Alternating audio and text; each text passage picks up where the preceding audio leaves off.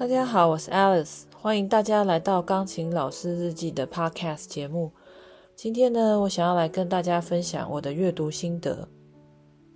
这本书是《当下的力量》，作者是艾克哈特·托勒，翻译是梁永安，出版社是向实文化。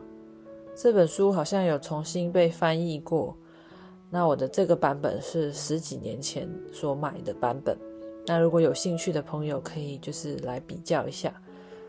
那我还记得，那是一个下班之后的午后，每个人都忙碌地穿梭在台北车站的地下街，来来往往的人们似乎没有想要停下来的感觉。那本来就不是一个适合停留的地方，但是那天我却不知道为什么突然地走进了诚品书店。我本来想要走马看花，快速的浏览最近有什么新书出版，但是目光却停留了在这本书上。基于好奇心，我翻开了几页阅读。阅读过后，心里面起了不小的震撼。我感觉我好像大梦初醒。这本书是一本不管你读了多少次，好像每一次都会有不同的体悟。我也得老实说，这本书很难读。在书中的一开始，导读作家张德芬说：“这是一本不能用大脑去读的书。在读的时候，最重要的是从你的灵魂深处去感受那个似曾相识的感觉，去体会那个看到真理就顿悟的内在智慧，从字里行间去感受那个震撼你心灵深处的能量。你不等于你的心智。”这是开头的第一章，第一章就直接了点出人生的真相。我们太认同自己脑袋里的声音，但其实我们不等于我们的心智。书中提到了认同于心智的人们，满脑子充斥着概念、标签、意象、文字、判断和定义。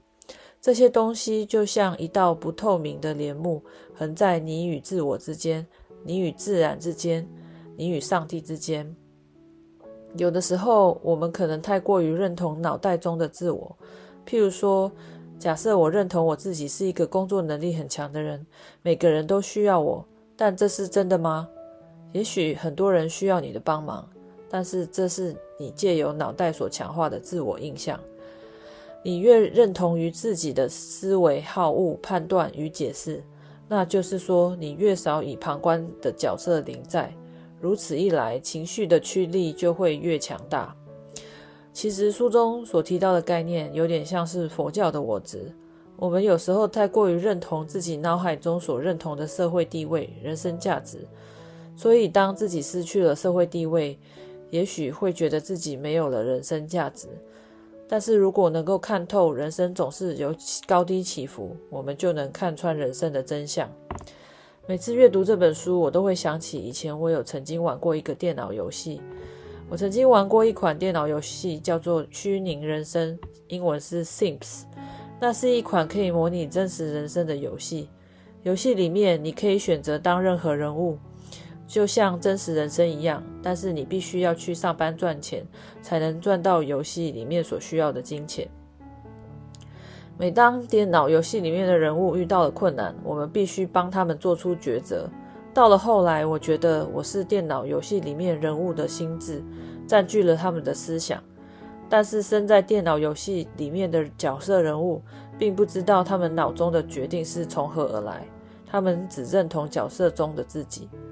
回到这本书的书名《当下的力量》，作者在书中提到，人类多数的痛苦是不必要的，那是自找的，是人们任由自己的思维被摆布的结果。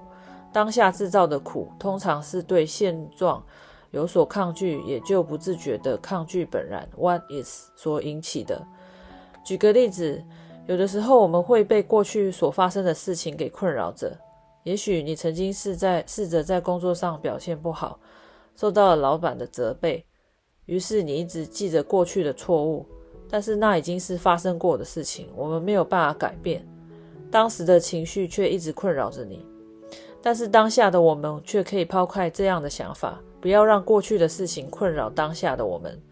书中的最后提到了臣服的意义，我觉得也很值得和大家分享。作者说，臣服是一种简单而深邃的智慧，是要人顺着生命之流，而不要逆流而游。